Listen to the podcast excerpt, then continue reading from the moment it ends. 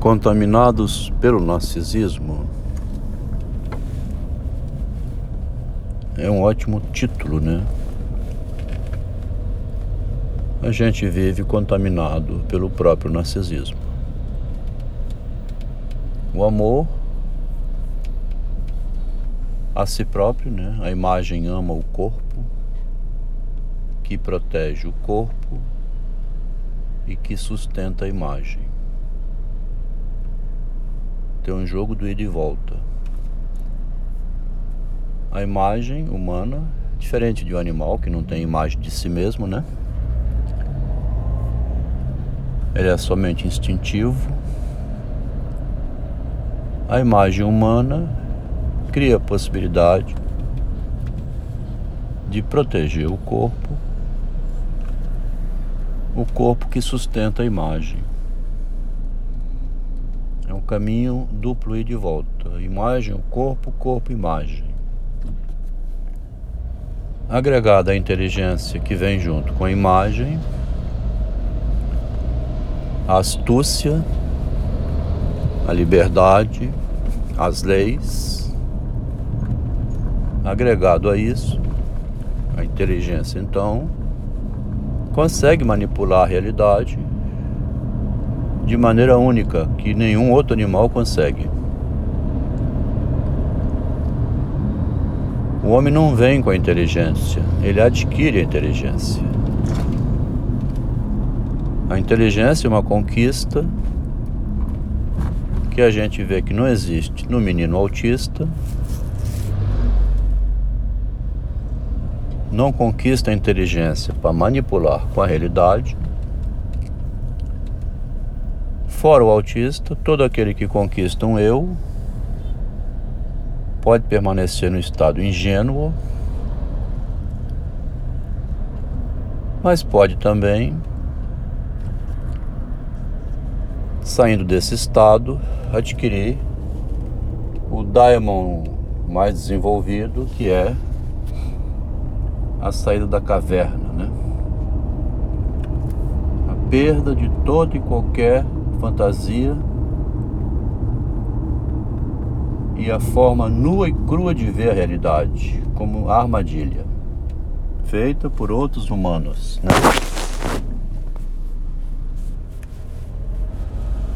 O bicho ardiloso, por necessidade de sobrevivência, é o bicho feminino do lado humano, né? O fato da necessidade de proteger mais ainda a imagem devido ao perigo,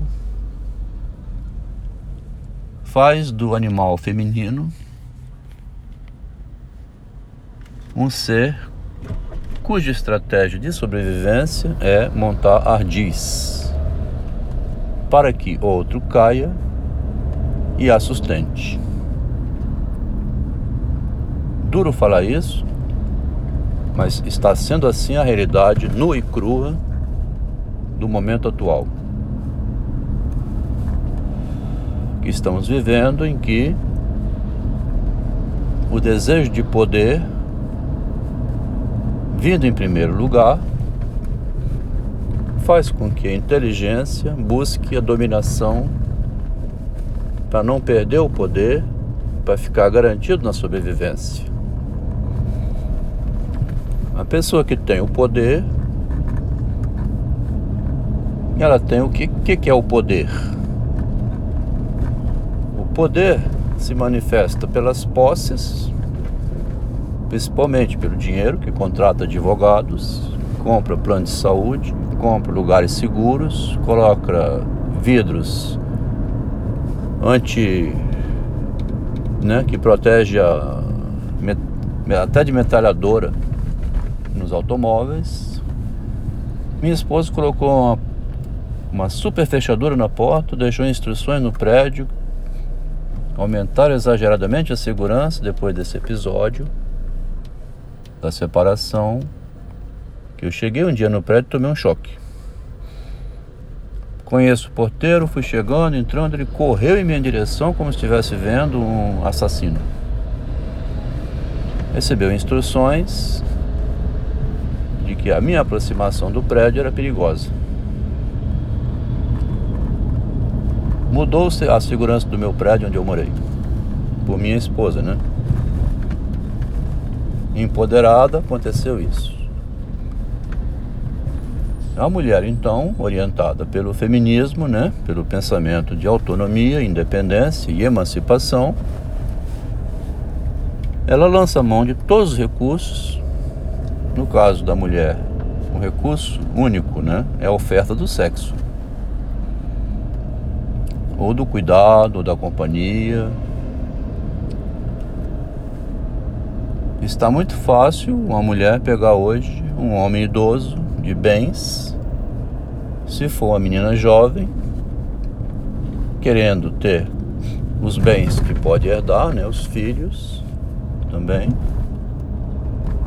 É um caminho hoje, né, de salvação imediata.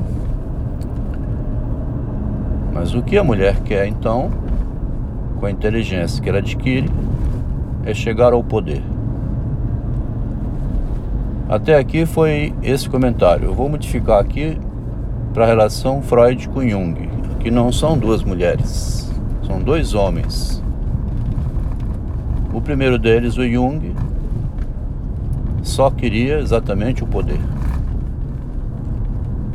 Nada mais que o poder. Jung não reconhece a castração. Ele deixa bem claro isso quando fala da relação de sexualidade que ele considera possível, ele questiona o incesto. O fato do incesto, segundo Jung, cria, pela repressão, né? Cria o, a questão do, do sadismo, né? Da libido se tornar má. A libido, né? O amor é mal. Porque você vê a sua irmã saindo do banheiro, por exemplo, despercebida ou nua ou trocando de roupa, você vê os peitinhos da sua irmã, até a vagina mesmo. Mas sendo irmã, a lei do incesto transforma o irmão naquele que não sente desejo nenhum. Passa por ela nua e pronto como se fosse uma pessoa inatacável, né? Inabordável. O Jung acha que isso é doentio no homem. Ele devia desejar, não quer dizer que fazer o sexo. Mas tinha que ficar admirado, excitado, né? Tá vendo a diferença? Por isso que o Jung estende para fora da relação analítica uma relação sexual com a paciente. O Jung não tem introjetado nele o complexo de pai, que ele diz, o complexo paterno.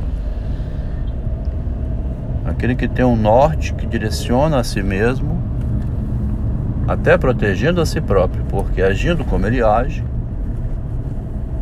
querendo tomar obsessivamente de Freud o poder sem limite, ele acaba então fazendo com que Freud destrua o movimento psicanalítico. Quando já está completamente emaranhado, Freud, não percebendo com quem se envolveu. Desde o início, ele, o Freud, considerando a castração como fundamento da cultura humana, lendo as cartas dele com Jung, o que recebia de Jung, não notou esse. Não, não deixou registrado na mente dele assim: aqui tem um limite. Desde que Jung narrou que tinha sexo com Sabrina, Sabina Spiorain, mais adiante, nessa passagem que menciona que o amor incestuoso cria uma doença, a proibição do incesto, né? Ele então está demonstrando para Freud que é um sujeito que não conhece a castração. Ele é um perverso completo, então. Todos nós somos perversos, polimorfos, todos nós exercemos a perversidade, mas para defender-se, para proteger a família pela lei e não em usufruto pessoal, unicamente em usufruto pessoal. Nesse sentido, o feminino, né, a mulher que visa apenas a si mesmo, está usando apenas em benefício próprio os recursos que tem por necessidade de sobrevivência, de fragilidade, mas ao mesmo tempo também quando ela entra num casamento com um marido cuja esposa estava grávida, com intenção premeditada de ficar com aquele homem, o que, que é a lei para ela então, né? Voltando ao Freud com Jung, o que nós estamos vendo nesse trabalho é que na relação desses dois, talvez nunca foi feita uma análise através da contaminação pelo narcisismo. Todos nós somos contaminados pelo narcisismo.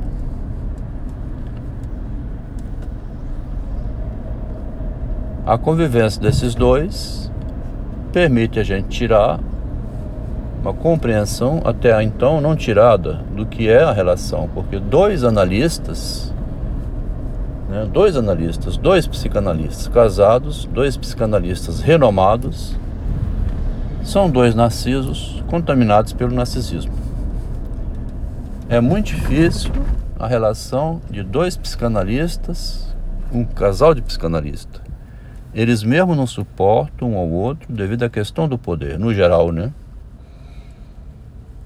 Minha esposa, com quase 40 anos de análise, o marido tornou-se analista. Quando ela viu o marido questionando o empoderamento dela, que já vinha prejudicando o casamento, ela destruiu o próprio casamento. Muito interessante a gente ver como a convivência de duas pessoas é um perigo, então, né?